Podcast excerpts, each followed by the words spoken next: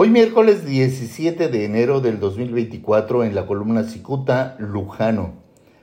Calificado como un personaje soberbio que acostumbra a escupir por el colmillo, el abogado mexicalense Víctor Lujano Sarabia ni siquiera se imagina que un panista californiano ya lo bautizó como el enésimo traidor de las causas azules. Y es que Lujano Sarabia, quien se desempeñó como subsecretario jurídico durante el gobierno del malogrado panista Francisco Quico Vega de la Madrid, actualmente dedica la mayor parte de su tiempo en asuntos legales para apuntalar a Morena. Por eso lo tachan de traidor. El escribiente debe aclarar que a Lujano no lo soporta un sector panista que ocupa una parte de Mexicali, capital del estado de Baja California.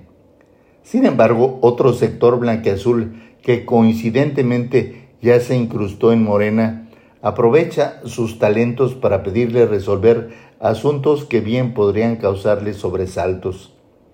Cicuta conoció que hace algunas semanas un panista chaquetero que estuvo muy cerca de Kiko Vega de la Madrid contrató a Lujano para elaborarle un amparo a su patrona morenista.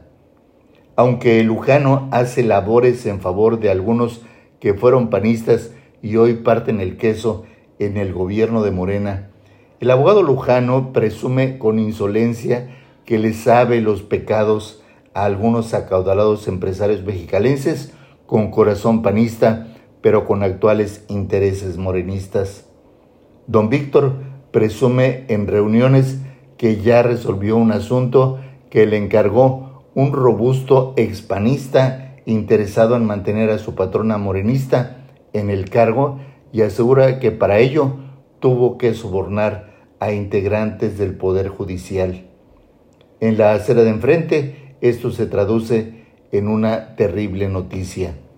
Muchas gracias, les saluda Jaime Flores.